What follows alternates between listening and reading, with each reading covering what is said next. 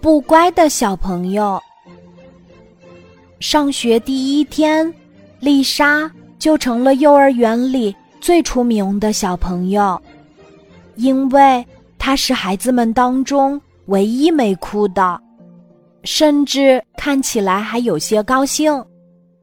可还没等老师夸奖她，丽莎突然说了一句：“哎，今天我们一整天都见不到爸爸妈妈了。”这下好了，教室里所有的小朋友又大哭了起来，而丽莎却像一只小泥鳅一样溜远了。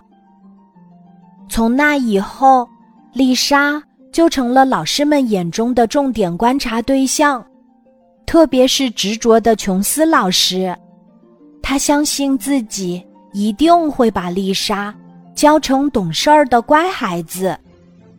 中午，小朋友们在吃午饭，白白的大米饭又软又香。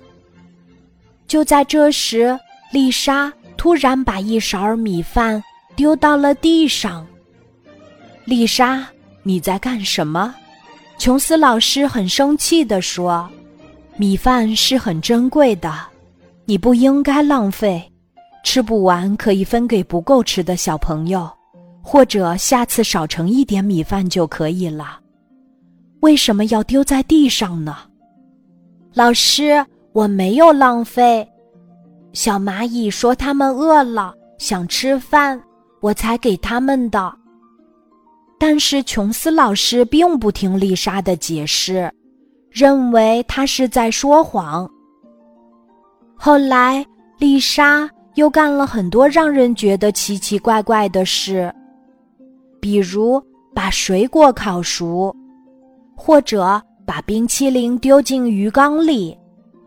不过丽莎却很受小朋友们的欢迎，她的身边总是围着一群小粉丝。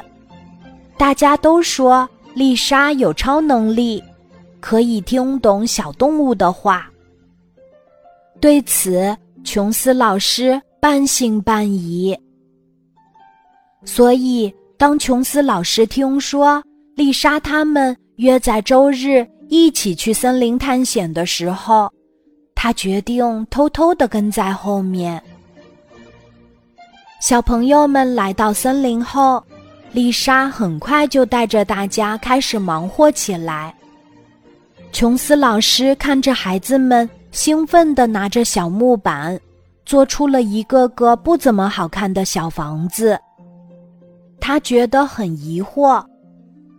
这时，丽莎竟然爬上了树，然后把一个个小房子全都安了上去。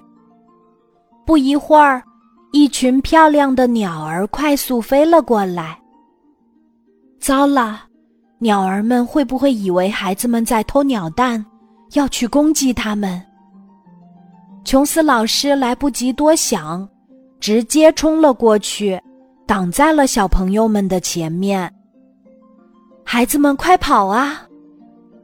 琼斯老师刚喊出声，就发现事情可能并不是自己想的那样，因为他看到每只小鸟的嘴巴里都衔着一朵鲜花。琼斯老师震惊的看着鸟儿们。围着树上的小房子，快乐的转圈圈，还把鲜花插在了小房子的窗户里。啊，不用谢，有了这些小房子，你们就能住得更舒服啦。丽莎正在和鸟儿们说着话。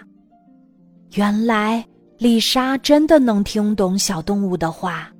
琼斯老师抱歉的想。